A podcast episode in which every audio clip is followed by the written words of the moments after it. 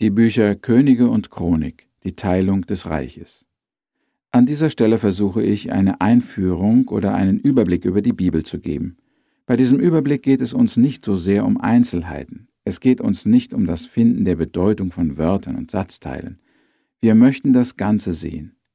Wir machen es also nicht wie bei einem Spaziergang über eine Wiese, wo wir jedes Blümchen und jeden Schmetterling bewundern, sondern wir erheben uns gleichsam im Flugzeug über die Landschaft und beobachten das Panorama unter uns. Wir sehen Wälder, Wiesen, Dörfer und Felder, Seen und große Städte. Dabei können wir nicht die einzelnen Bäume voneinander unterscheiden und auch nicht die Häuser und Menschen, dazu sind wir zu weit entfernt. Aber wir sehen die Landschaft, wir sehen die Umgebung, wir sehen neue Horizonte und bekommen eine neue Dimension. Wir sehen nicht nur die Wiese und die Blümchen, sondern das ganze Land und damit auch unsere Wiese in einem neuen Licht. Beim Studium der Bibel brauchen wir beides, die Einzelheit, das kleine Wörtchen und seine Bedeutung, aber wir brauchen auch das Panorama, die Zusammenhänge und die großen Linien. Schon seitdem ich anfing, die Bibel zu lesen, habe ich eine große Freude daran gehabt, den großen Überblick zu bekommen und die Zusammenhänge zu sehen und ich weiß, dass es heute nötiger als je ist, diese Zusammenhänge zu zeigen und zu verstehen. Manch einer nimmt sich schon mal Zeit, einen Bibelvers auf einem Kalenderblatt oder in einem Losungsbuch zu lesen oder vielleicht sogar die Bibel selbst zu öffnen und sich in einen kurzen Psalm zu vertiefen. Aber wer nimmt sich noch die Zeit, ein, zwei oder drei Stunden fortlaufend die Bibel zu lesen, um auch einmal die großen Linien zu sehen? Dabei können wir die Einzelheiten gar nicht richtig verstehen, ohne den Zusammenhang zu sehen, in den sie hineingestellt sind.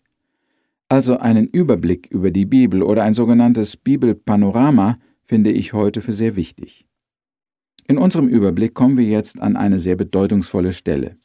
Wir haben bisher von Mose, von Josua, Richter, von Samuel, Saul und David und Salomo gesprochen. Von diesen Persönlichkeiten haben die meisten Christen schon wenigstens einmal etwas gehört, und haben eine ungefähre Idee, wer diese Leute waren und was sie taten. Aber wenn wir nach Rehabeam und Jerobeam, nach Ahab, Josaphat oder Manasse fragen, dann wissen oft auch fleißige Kirchgänger nicht mehr, von wem wir reden.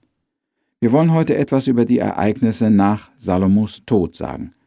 Vom Tode Salomos, dem größten Herrscher Israels, bis zum Ende des Alten Testamentes sind es noch etwa 500 Jahre, in denen es mit Israel immer weiter bergab ging. Aber in dieser Zeit geschahen sehr viele Dinge, und Gottes Wort berichtet vieles darüber. Auch hat Gott selbst in dieser Zeit oft durch seine Propheten zu Israel und anderen Völkern gesprochen, und es ist schon wichtig, dass wir auch diesen Teil der Bibel wenigstens in groben Zügen kennen und verstehen.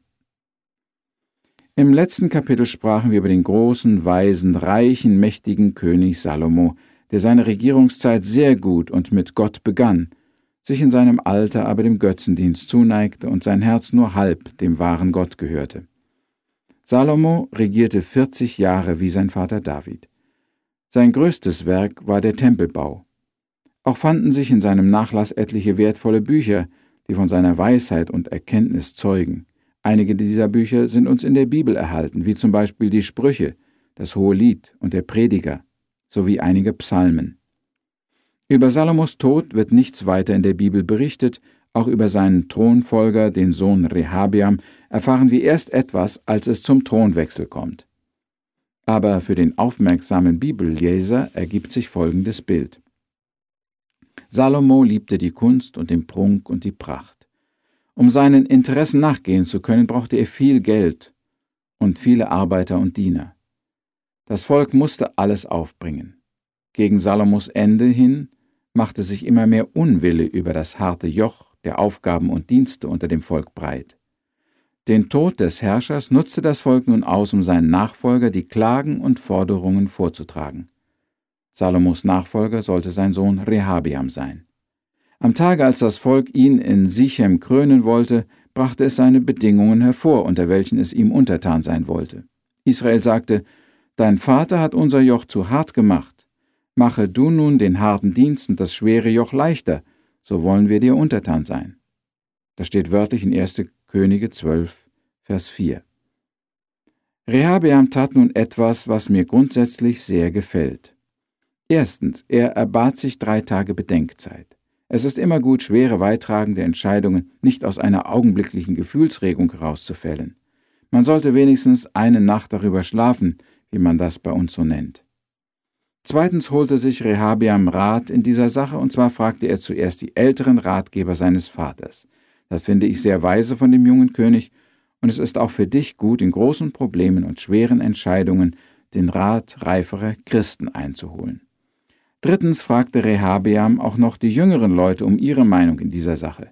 Dieses Vorgehen des Sohnes Salomo gefällt mir auch gut, und ich glaube, dass er so weit richtig gehandelt hat.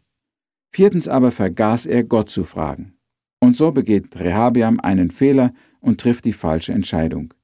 Er gibt dem Volk eine harte Antwort, gemäß dem Rat seiner jüngeren Ratgeber und sagt, ich werde das Joch meines Vaters nicht leichter machen, sondern noch schwerer. Vielleicht meinte er, er müsse gleich am Anfang seine ganze Macht und Autorität herauskehren. Vielleicht verleiteten ihn Stolz und Machtgier dazu, bloß keinen Schritt nachzugeben. Jedenfalls hatte seine Entscheidung schwere und weittragende Folgen für ihn und das ganze Reich. Der größte Teil des Volkes, genau gesagt zehn Stämme, sagten sich los vom Königshaus David. Sie krönten Rehabeam nicht und gingen nach Hause mit den Worten, Was haben wir mit dem Königshaus David zu tun? Auf zu deinen Hütten, Israel. Hier wurde wieder die alte Rivalität zwischen dem Stamm Juda und den übrigen Stämmen Israels sichtbar. Juda und Benjamin blieben dem Enkel Davids treu und akzeptierten ihn als König über ihr Volk. David war ja aus dem Stamme Juda. Das übrige Israel hatte wohl noch nicht vergessen, dass vor drei Generationen der Thronfolger des Königs Saul, Isboset, nicht von dem Stamm Juda anerkannt wurde, sondern David von ihnen in Hebron zum König gemacht wurde. Außerdem war da ein anderer sehr fähiger Mann mit Namen Jerobeam mit hoher Position bei König Salomo. Dieser Jerobeam war aus dem Stamm Ephraim. Eines Tages widersetzte er sich dem König Salomo und musste vor ihm fliehen. Aber er trug sich mit dem Gedanken, selber König zu werden. Nach Salomos Tod tauchte Jerobeam wieder auf. Bei der Suche nach einem geeigneten König erinnerten sich die zehn Stämme wieder an diesen überaus tüchtigen Mann. Sie ließen ihn holen und machten ihn zum König über die zehn Stämme Israels. Dabei hat das Königshaus David und speziell Rehabeam den größten Teil des Reiches verloren. Und so erfüllte sich das Gericht, das Gott Salomo angekündigt hatte, wegen seines Götzendienstes. Nach Salomos Tod findet also dieses weittragende, große, tragische Ereignis der Teilung des Reiches Israels statt. Seitdem gibt es praktisch zwei Königreiche in demselben Volk, und von jetzt ab müssen wir immer gut aufpassen, wenn wir die Bibel lesen, von welchem der beiden Reiche berichtet wird. Hier einige markante Unterschiede. Juda wird auch das Südreich genannt. Es gehören die beiden Stämme Juda und Benjamin dazu. Israel wird das Nordreich genannt und besteht aus den zehn übrigen Stämmen. Also wenn wir von jetzt ab das Wort Israel in der Bibel lesen, ist meistens das Nordreich ohne Juda und Benjamin gemeint. Die Hauptstadt des Nordreiches war Samaria und die Hauptstadt des Südreiches blieb Jerusalem. Besonders in den Propheten wird manchmal Jerusalem für das ganze Südreich gesagt. Und wenn von Samaria die Rede ist, wird das ganze Nordreich gemeint. Im Südreich regierten insgesamt 19 Könige und eine Königin, alles Nachkommen von Salomo aus dem Königshause Davids. Im Nordreich, das nicht so viele Jahre bestand, regierten auch 19 Könige, aber aus neun verschiedenen Königshäusern. Alle diese Könige waren Götzendiener. Die Bibel gibt ihnen das Urteil, dass sie schlecht waren. Im Südreich gab es immerhin acht Könige, die man als gut bezeichnen konnte. Als die zehn Stämme sich von Rehabiam, dem Sohn Salomos, losgesagt hatten, gab es erst noch eine Zeit von etwa 60 Jahren, wo beide Teile des Volkes sich bekämpften. Rehabiam hatte nämlich nach seiner Niederlage bei der Krönung seinen Thronvogt ins Nordreich gesandt, damit er versuchen sollte, die zehn abgefallenen Stämme wieder zurückzugewinnen. Aber das Volk steinigte diesen Mann, und beinahe hätte es noch einen sehr blutigen Bürgerkrieg gegeben.